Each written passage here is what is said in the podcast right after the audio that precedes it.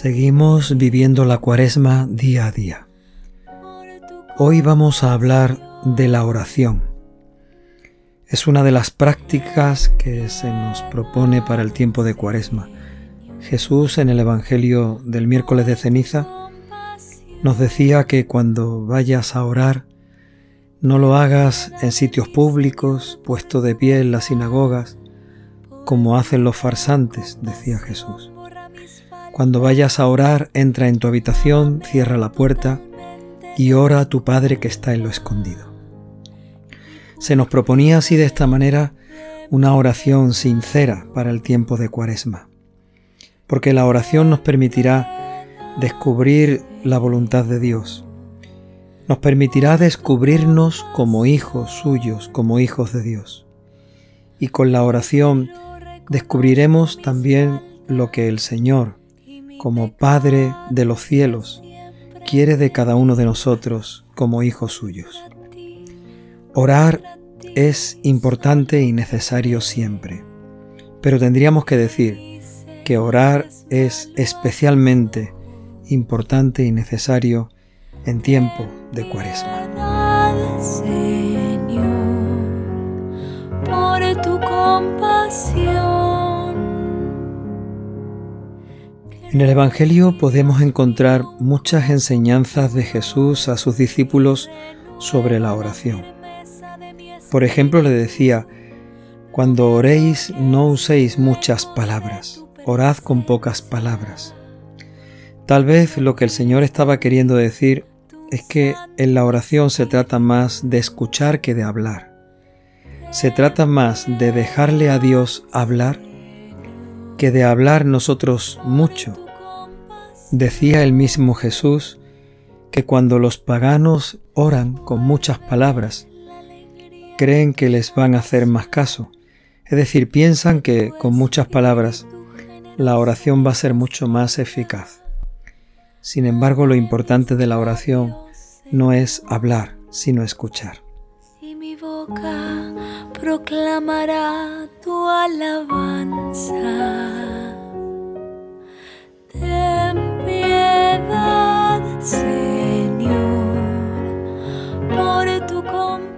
También Jesús enseñaba a sus discípulos sobre la oración, diciéndoles que tienen que saber perdonar.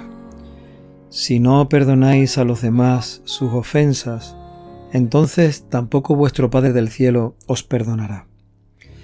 Con ese comentario sobre la enseñanza del Padre nuestro, creo que Jesús nos estaba indicando, nos está diciendo que la oración también es necesaria para aprender a perdonar para saber perdonar, también para descubrir el perdón de Dios en nuestra vida, pero sobre todo para que ese perdón que hemos recibido nos impulse y nos lleve a perdonar a nuestros enemigos, aquellos que nos ofenden.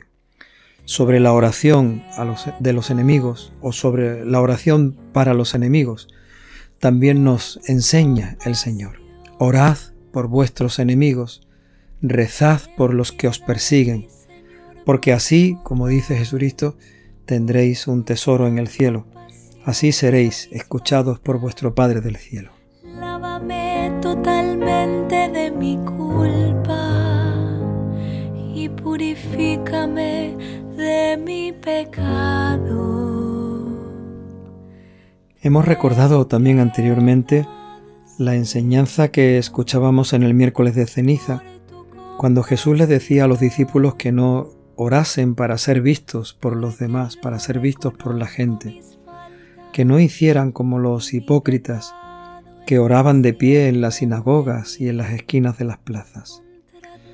La intención de aquella gente cuando oraba de esa manera no era simplemente el aparentar que estaban rezando, sino el dar ejemplo. Era una manera de mostrarle a todos que estaban orando que era el momento, el tiempo señalado para la oración y de alguna forma con el ejemplo estaban intentando estimular a que otros también orasen. Pero Jesucristo ve aquello como una muestra de cierto orgullo, como una cierta satisfacción, porque uno ora y así quiere hacérselo ver a los demás. Orar solamente para ser vistos por vuestro Padre del cielo, nos diría Jesús, porque vuestro Padre del cielo ve en lo escondido y os lo recompensará. Hay otra enseñanza de Jesús sobre la oración, que es la parábola de la viuda insistente y del juez inicuo. Aquella viuda que iba todos los días a donde el juez para pedirle que le hiciera justicia contra su enemigo. El juez en un primer momento no quiere escuchar a la viuda, luego no quiere hacerle justicia, y la viuda sigue insistiendo un día y otro día pidiéndole justicia. Al final el juez termina haciéndole caso, termina haciéndole justicia por la insistencia de aquella mujer.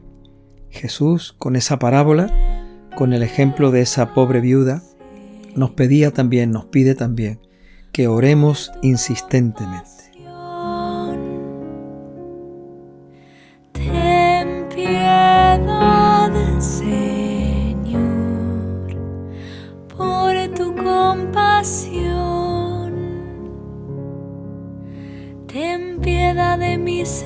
En el Evangelio no solo tenemos enseñanzas de Jesús sobre la oración, también tenemos a Jesús orando. ¿Cómo es la oración de Jesús? Pues es una oración de confianza, es una oración de alabanza. Tenemos unas palabras en las que Jesús ora en voz alta, recogidas en el Evangelio. Te doy gracias, Padre bueno, Señor del cielo y de la tierra, porque estas cosas se las has escondido a los sabios y entendidos y se las has querido revelar a la gente sencilla. La oración de Jesús es una oración de gratitud, es una oración de alabanza, es una oración de confianza porque el Padre ha hecho su obra y lo ha hecho bien. Jesucristo quiere alabar y bendecir a Dios por todo lo que Él ve cada día y por todo lo que siente que Dios ha hecho en cada uno de nosotros por su infinito amor.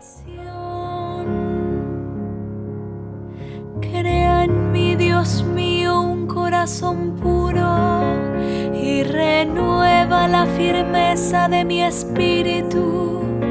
No me Pero ¿por qué oraba Jesús? Hemos visto cómo oraba, pero ¿cuál es la razón por la que buscaba esos tiempos de oración, esos momentos de silencio, esos lugares apartados donde poder estar en la presencia de su Padre orando? Así lo veían muchas veces los discípulos lo observaban hasta que en una ocasión ellos también le pidieron, Señor, enséñanos a orar. ¿Por qué oraba Jesús? Pues podríamos decir que para descubrir quién era Él, quién es Él, para descubrir que es, Él es el Hijo de Dios. Sobre todo oraba para saber cómo tenía que ser Hijo de Dios, de qué manera el Padre le estaba mostrando que tenía que ser hijo de Dios, el enviado para salvarnos, el que había venido para salvarnos. Jesucristo, en definitiva, oraba para que, descubriendo que Él es el Hijo de Dios, pudiera también reconocer cuál es el camino de la salvación, que no es otro que el camino de la cruz. Jesús oraba, por lo tanto, para descubrir ese camino de la cruz como voluntad del Padre y para aceptarlo fielmente para que el plan de salvación de Dios se pudiera realizar sobre todos nosotros.